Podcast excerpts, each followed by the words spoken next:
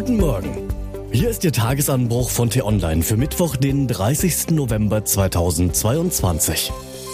Was heute wichtig ist, die Regierung verliert das wichtigste Projekt aus den Augen. Statt den Klimaschutz richtig anzupacken, verschlimmern sie die Krise. Geschrieben von T-Online-Chefredakteur Florian Harms und am Mikrofon bin heute ich, Till Schibitz. Hi.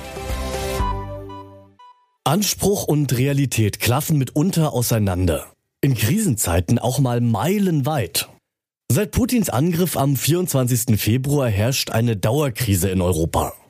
Und für die Regierenden gibt es seither nur noch eine höchste Priorität. Sie wollen Deutschlands 83 Millionen Menschen um jeden Preis mit bezahlbarer Energie versorgen, damit diese weiterhin ihre Wohnungen heizen, alle Fabriken betreiben und in ihren Autos herumfahren können. Alle anderen Herausforderungen ordnen die Ampelkoalitionäre diesem Ziel unter. Sie beteuern, dass dies aus Verantwortungsbewusstsein geschehe. Aber natürlich spielt auch die Angst vor Gelbwestenprotesten wie in Frankreich eine Rolle. Annalena Baerbock sprach im Sommer das hässliche Wort aus, das man auch im Kanzleramt fürchtet. Volksaufstände. Später relativierte sie die Formulierung, was jedoch nichts an der Stimmungslage im Regierungsviertel ändert. Die klare Prioritätensetzung hat einschneidende Folgen für die künftige Entwicklung des Landes. So wird eine langfristige Stabilität der kurzfristigen Krisenbekämpfung geopfert. Die Regierung agiert nicht, sie reagiert. Sie ignoriert Churchills berühmten Leitsatz. Verschwende niemals die Chancen einer Krise.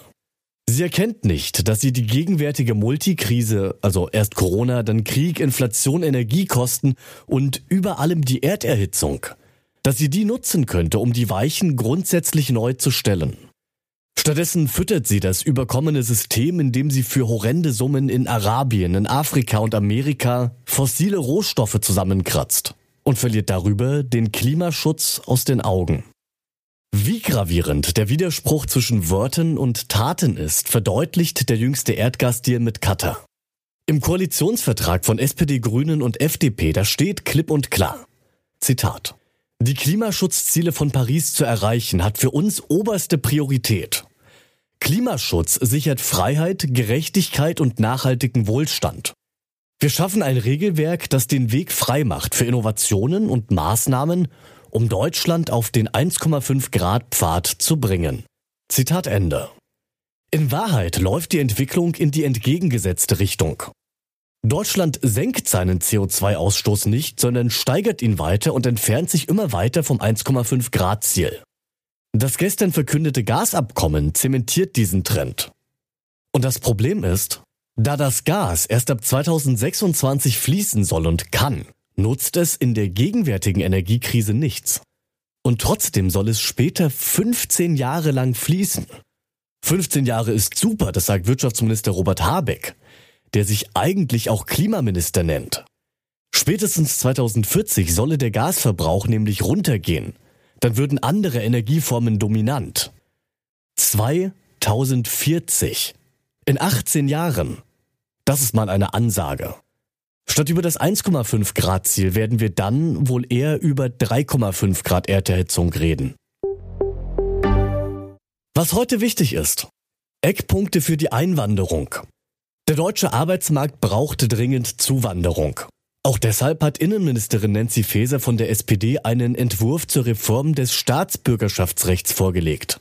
So sollen Einbürgerungen beschleunigt werden und die Integration von Migranten erleichtert. Doch Teilen der FDP geht die sogar im Koalitionsvertrag festgeschriebene Reform jetzt doch zu schnell. Umso spannender also, ob es dem Kabinett von Olaf Scholz heute gelingt, zumindest die Eckpunkte zu beschließen. Grauen als Mahnung.